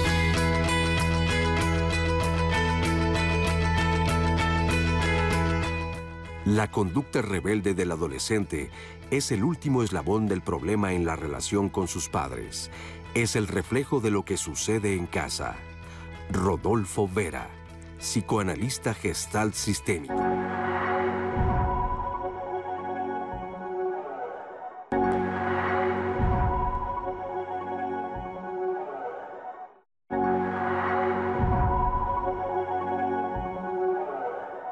Creo que rebeldía está como concepto está mal entendido. O sea, hablamos de una contrapuesta, una contrapostura al status quo. O sea, yo, yo como papá tengo una forma, el adolescente lo que va a hacer es tratar de encontrar sus propias formas de hacerlo. Se ve casi como si fuera una enfermedad, cuando es un fenómeno adaptativo de desarrollo que requiere comprensión y acompañamiento para ayudar a los hijos a interpretar lo que está ocurriendo con ellos. En la adolescencia, a diferencia de cuando somos niños, ya al adolescente ya no lo vamos a educar. ¿no? Al adolescente le tenemos que dar espacio para que esta rebeldía pueda ocurrir, porque la rebeldía le va a dar la oportunidad al adolescente de poder separarse psíquicamente de los padres, que el adolescente se pueda entender como un ser distinto, un ser distinto a mamá, un ser distinto a papá, un ser distinto a sus cuidadores primarios. Actualmente la adolescencia está marcada entre los 12 y los 21 años, que es justo la época en la cual madura el cerebro. Después de los 21 ya se conoce como adulto joven. En condiciones patológicas no. Niños que son abusados, maltratados, pueden tener dos, dos conceptos. Uno que se llama eh, disociativo continuo, que son niños que están introvertidos todo el tiempo, o de confrontación continua, que son niños extremadamente rebeldes y que son muy, se confrontan todo el tiempo. Rebelde no es sinónimo de delincuente, rebelde es alguien que va en contra de entonces, el límite es un aliado del desarrollo y es un límite que va a ser dinámico y que en la medida que el chico va a aprender a responsabilizarse de esos límites, puede ampliarse ese margen dentro de un límite. Necesitamos involucrarnos, reconocer que nuestro papel como padres involucra tiempo. Yo sé que venimos cansados después de trabajar ocho horas, pero mi adolescente necesita tiempo de nosotros para poder reconocerse y saber hacia dónde ir. La rebeldía tiene que ocurrir incluso para que el, conocimiento pueda llegar, para que el conocimiento pueda entrar, porque si no, seguimos siendo como niños que, que cuestionamos muy poco, no cuestionamos. Entonces, el adolescente tiene que entrar en esta especie de rebeldía para poder cuestionar lo que le está llegando y lo pueda incorporar como conocimiento.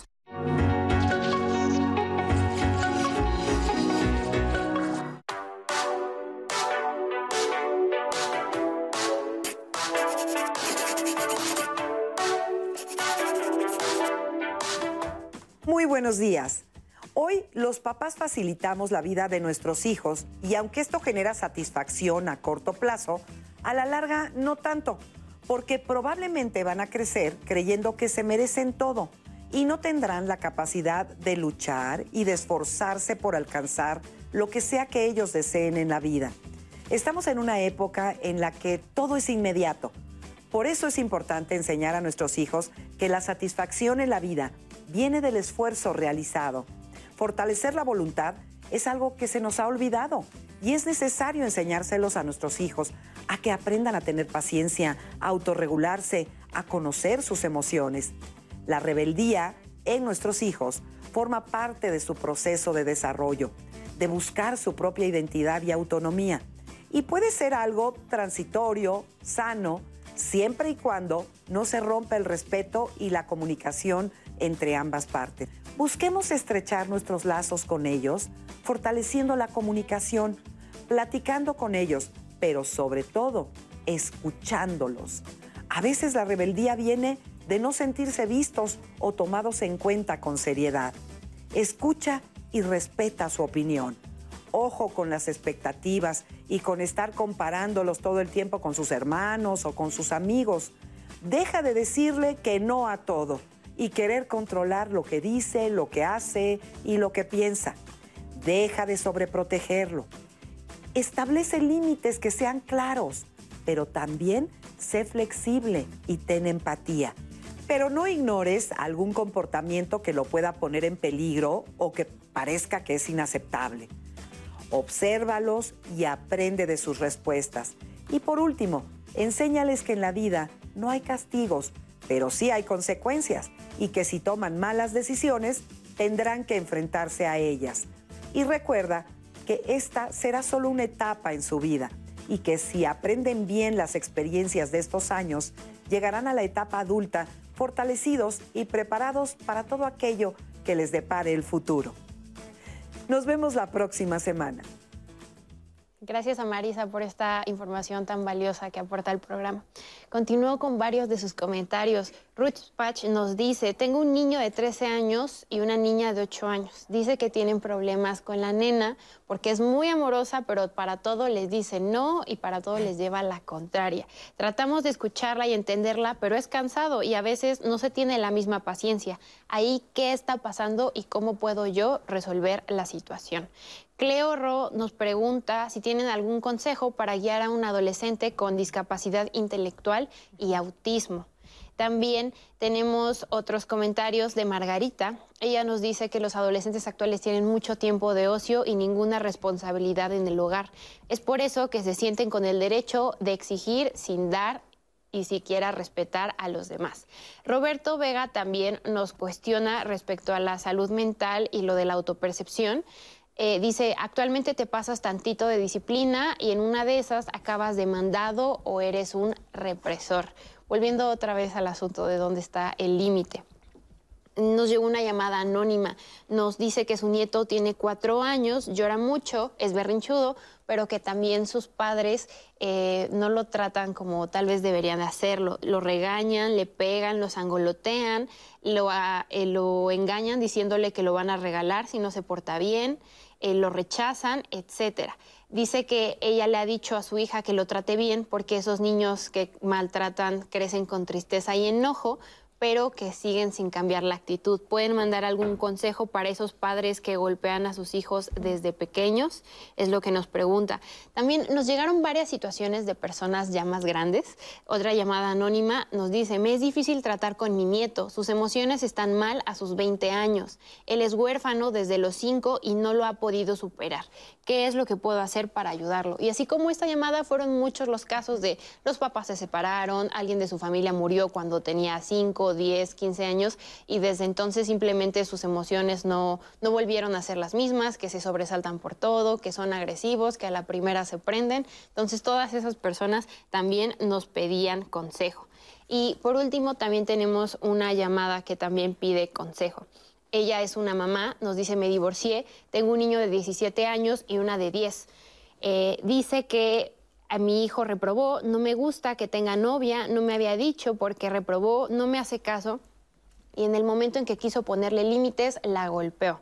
Dice que antes no le puso los límites porque su papá no lo permitía, no había tampoco reglas en casa, pero que ya fue una señal de alarma el hecho de que cuando ella quiso imponerse hubo agresividad física de parte del hijo. Entonces, también preocupada nos dice, ¿cómo puedo hacer para resolver esta situación?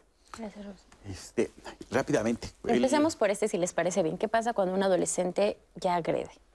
No, sí, ah. sí, sí, pero me quería yo centrar en unas cosas interesantes. Eh, con los adultos es difícil, ¿no? Por eso los que hacemos investigación básica hacemos con animales. Si yo pongo a una rata y le pongo estrés extremo en, etapas de la infancia o en la adultez o mixto, voy a encontrar cosas súper interesantes. Uno, un decremento de las funciones de la corteza frontal, un incremento de la amígdala y un decremento del hipocampo. Son tres estructuras importantes. La amígdala regula el miedo, el hipocampo regula cuestiones de memoria, de toma de decisiones y la corteza prefrontal la impulsividad. Entonces, si, si yo, porque muchos de los comentarios son, se murió, lo abandonaron, le pegan, hay que entenderlo, son situaciones estresantes que en un periodo crítico del desarrollo van a alterar la función, van a alterar las estructuras y eso es lo que yo tengo a largo plazo, problemas de control de los impulsos, problemas de agresividad, problemas de miedo, problemas de sobresalto eh, o problemas inclusive de depresión o de alguna otra patología. Entonces es importante lo que pase con las infancias y lo que pase con las adolescencias va a impactar en la etapa adulta, va a modificar al cerebro y lo va a generar un cambio importante si no es tratado. es importantísimo, ¿no? Tenemos que tener un acompañamiento y un reconocimiento y, las cuestiones de golpes pues también son una cuestión importantísima, son situaciones de estrés, son situaciones en las cuales tú le das indefensión al producto porque tú eres el cuidador primario, tú tienes que darle y proveerle de las cuestiones importantes para su crecimiento y desarrollo. Si tú como proveedor primario le pegas y lo castigas, su mundo se restringe a eso. Por lo tanto, la violencia forma parte de lo que tiene y por lo tanto se va a volver su sistema nervioso central reactivo a esas situaciones y reactivo en esta característica de cómo se desarrolla a largo plazo. Por eso es importante entender que todo esto sí tiene un impacto a nivel sistema nervioso central. No es algo que va a difuminarse por, porque pasó la Virgen, es algo que se va a quedar en su cerebro por siempre. Que de alguna manera esto que comentas, eh, Hugo, llevándolo al plano emocional, justamente el maltrato en, etapas tempranas va a hacer que la amígdala crezca muy eh, eh, excitada y eso se va a traducir en comportamientos muy impulsivos, con poca confianza en el otro, entonces su corteza frontal no va a estar predispuesta a recibir aprendizaje amoroso del otro, ¿no? Y de alguna manera el, hipocampo, ¿no? Ya dañado por el estrés, va a provocar que el aprendizaje no sea tan eficiente. Entonces, la violencia va a fragmentar el potencial y eso es justamente lo que conocemos como trauma. Entonces, puede llegar un adolescente a, la, a, la, a, la, a esta etapa importante de desarrollo ya con un cerebro dañado, pero se pueden hacer muchas cosas. Y es que muchos papás y mamás en algún momento dicen, llegamos a situaciones tan extremas, por ejemplo, en este caso, ¿no? Que ya los hijos golpean y para muchos no hay otra salida más que responder con la misma violencia, ¿no? Sí, y e, es muy complejo no hablar de que cuando estos adolescentes reaccionan con violencia es porque hubo violencia atrás, como decía el doctor Hugo. Entonces, sí es importante que como papás podamos reconocer que nos equivocamos y decirle a mi hijo, a ver, en algún momento de la vida te traté de este modo, pero recapacité, estoy buscando ayuda, reflexioné y entonces hagamos ahora que nuestras vidas sean más ligeras. ¿no? O sea, creo que para los adolescentes y para los niños siempre va a ser muy importante que como papás podamos reconocer que nos equivocamos, que como decía Hugo, que no nacimos con manual. Totalmente, porque eso es algo que, que es muy importante el, adolescente lo que busca es una figura de autoridad en la cual pueda confiar.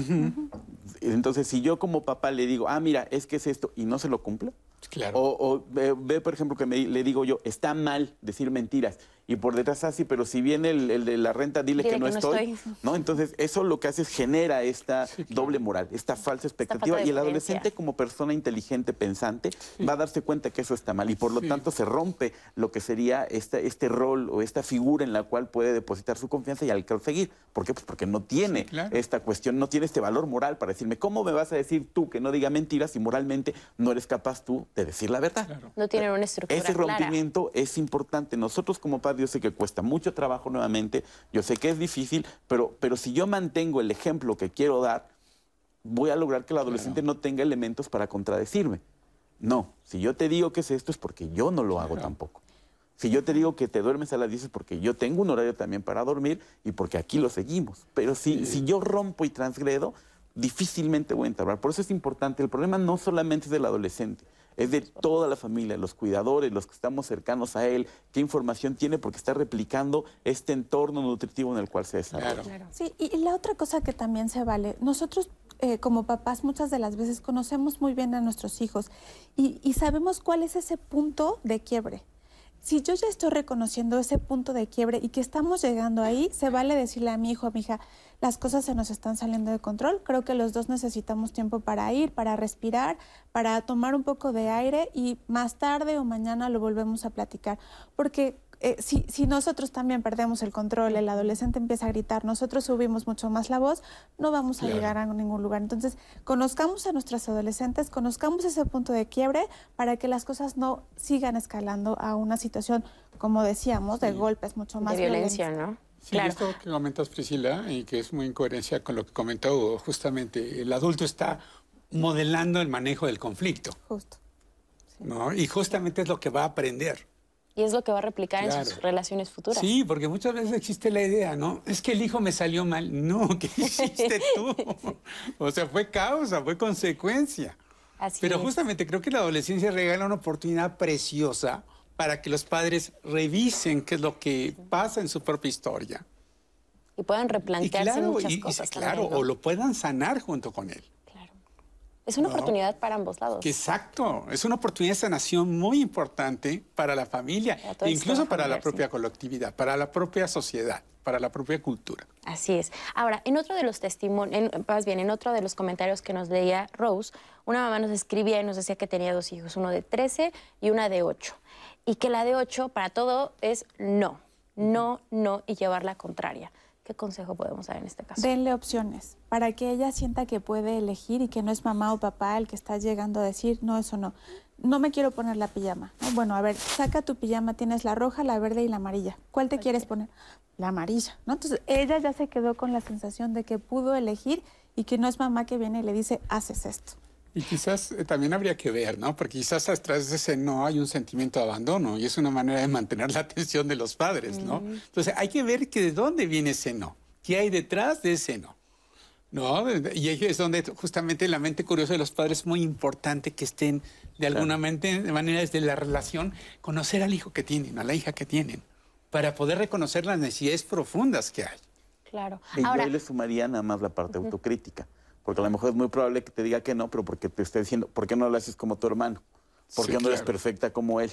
¿Por qué no te pones la misma ropa? Entonces ahí mm, la autocrítica está en qué tanto yo estoy generando esos nos. sea, qué tanto le estoy quitando la individualidad y qué tanto le estoy obligando, le estoy obligando a que replique una conducta que no es la que ella quiere. Oigan, ¿y en qué momento estos nos pueden ser incluso un síntoma o una alerta para un diagnóstico como un trastorno oposicionista desafiante? Pues más que, o sea, yo no me iría solo con la oposicionista deficiente, no hay muchísimos, ¿no? O sea, ¿qué es lo que tendríamos que ver? Uno, ¿qué tanto se está interfiriendo con la conducta social, con la conducta habitual, con la conducta que el, que el niño o la niña tiene? ¿Qué tanto el desapego se vuelve incontrolable, agresivo? ¿Qué tanto tiene conocimiento o no de él?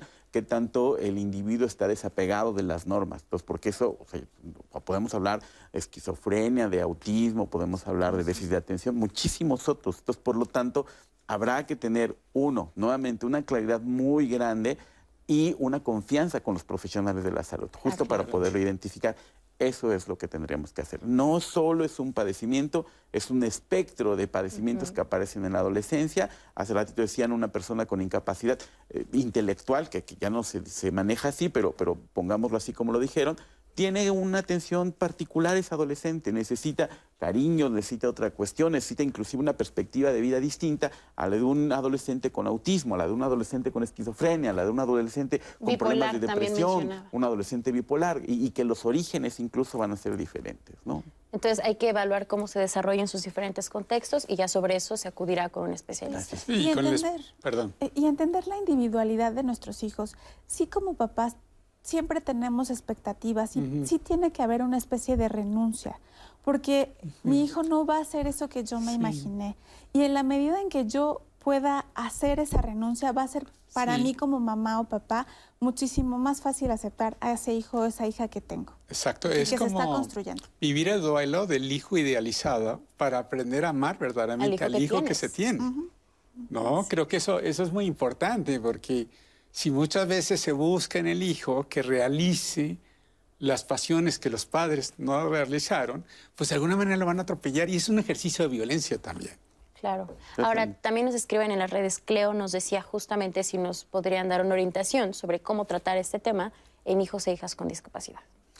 Sí, por ejemplo, en la Facultad de Psicología de la UNAM hay varios programas, este, el CICE, este, el Centro de Servicios Psicológicos, en donde se pueden aproximar justo para primero, lo primero es reconocer, reconocer que mi hijo, mi hija, pues tiene un problema, reconocer también que históricamente hay cosas que son distintas. No sé que, por ejemplo, hay que recordar que en la década de los 80 la homosexualidad era un delito y que inclusive había terapias de conversión. Actualmente hemos reconocido que estábamos mal y entonces como padres también tenemos que reconocer históricamente qué es lo que está viendo en el contexto. Históricamente a lo mejor mi hijo lo que está haciendo es ser el resultado de un contexto histórico actual en el cual él está inmerso. ¿Me explico? Entonces, por lo tanto, no está mal, no está patológico. Más bien el que no está reconociendo su punto y momento histórico soy yo. ¿Me explico? Entonces, con base en ello, por eso es que mi, mi, tara con la salud mental. Yo como papá también tengo que reconocer mis deficiencias de salud mental y a que me ayuden a entender los puntos históricos en los cuales estamos situados. Esta generación es una generación de cambios brutales en México. ¿no? Es importantísimo reconocerlo.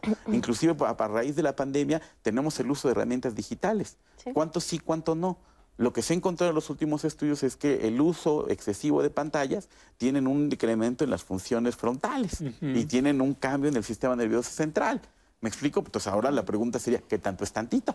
Exacto, ¿verdad? Entonces nos lleva a otro, pero, pero nuevamente es reconocer los momentos históricos. Decirle tú qué opinas. Sí, por supuesto. Y por eso es importante que los niños menores de dos años no se les proporcione una pantalla pues ni siquiera ni de chiste, ¿no? Porque no hay todavía esta capacidad de regularse, de decir hasta dónde sí y hasta dónde no. Eh, en Centro K tenemos también un grupo de especialistas que dedicados a la atención de niños y adolescentes, en donde también podríamos orientarles eh, si tienen alguna situación, ¿no? Autismo, problemas de aprendizaje, problemas de conducta, también podemos orientarlos ahí. Muchas gracias. Pues ya estamos a punto de finalizar este programa, pero terminemos con una de las dudas que nos eh, mandaba el público en un ejemplo muy práctico y que seguramente muchos papás y mamás van a enfrentar en el periodo adolescente de hijas e hijos, que es, ¿qué pasa cuando mi hijo me llegue y me diga, me quiero tatuar? Eh, y me quiero tatuar y me quiero tatuar, y no importa las razones que me des, yo me quiero tatuar. ¿Cómo se acompaña en ese caso? ¿Cómo se canaliza? Yo creo que de alguna manera hay que ah, negociar, ¿no? Y hay que también ah, hacerle ver al, al, hijo, a la hija, eh, eh, la importancia de respetar su cuerpo, pero también eh, creo que se puede jugar con sustancias que no son permanentes, porque algo que le gusta le podemos preguntar al niño, hace dos años que te gustaba y te hubieras tatuado eso ahora, ¿cómo te sentirías con ese tatuaje, no? Sí. Porque no es algo, algo, algo temporal y ya cuando tengas claridad y por ahí de los 16, 18 años y tienes alguna idea que de alguna manera va a ser más permanente, pues a lo mejor sí, pero creo que por el momento vamos a jugar ¿no? Y lo hagas algunos tatuajes temporales, pero por el momento hay que esperar. en, un ejemplo, en un ejemplo muy práctico podemos ver cómo establecer este diálogo respetuoso, empático, cómo se puede negociar con las y los adolescentes. Y lo comentaba Hugo, creo que la importancia del contexto cultural e histórico, ¿no? Antes era un estigma tatuarse, ahora, digamos, ahora hay mucho más aceptación social y cultural al respecto. Allá hay una actitud muy diferente frente a los tatuajes. Nos queda 1.30 de programa. Por favor, cada uno denos su conclusión sobre el tema de hoy. Mi hijo es rebelde, ¿qué hago? Empezamos contigo, Priscila. Eh, definitivamente tendrá que, tenemos que conocer a nuestros hijos. Pasen tiempo en familia, escúchenlos, conózcanlos. Si nosotros conocemos a nuestros hijos, va a ser mucho más fácil poder lidiar con esta rebeldía de la que hoy estuvimos hablando. Muchas gracias. Que ser rebelde no está mal, no es una cuestión de delincuencia ni es un cedo de que ya va a hacer alguna cosa horrible más bien reconozcamos como individuo, potencialicemos esas características y reconozcamos el desarrollo y en qué etapa se encuentran de su maduración. Muchas gracias.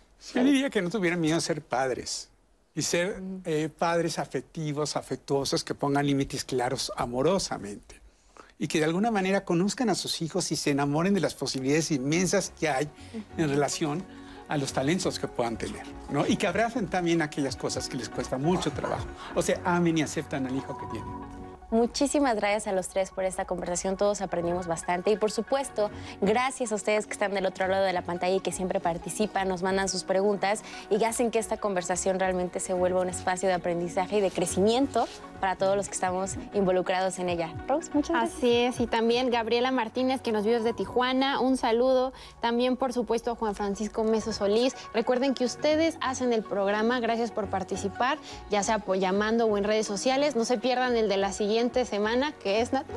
Es cuidarnos a nosotros antes que a los demás. Y es que muchas veces creo que como papás y mamás se piensa que debemos dar o deben dar todo por los hijos y se olvidan de ustedes. Y es muy importante que también el autocuidado sea, esté presente en nuestra vida para, por supuesto, poder acompañar y cuidar de los demás. Gracias por su presencia. Nos vemos.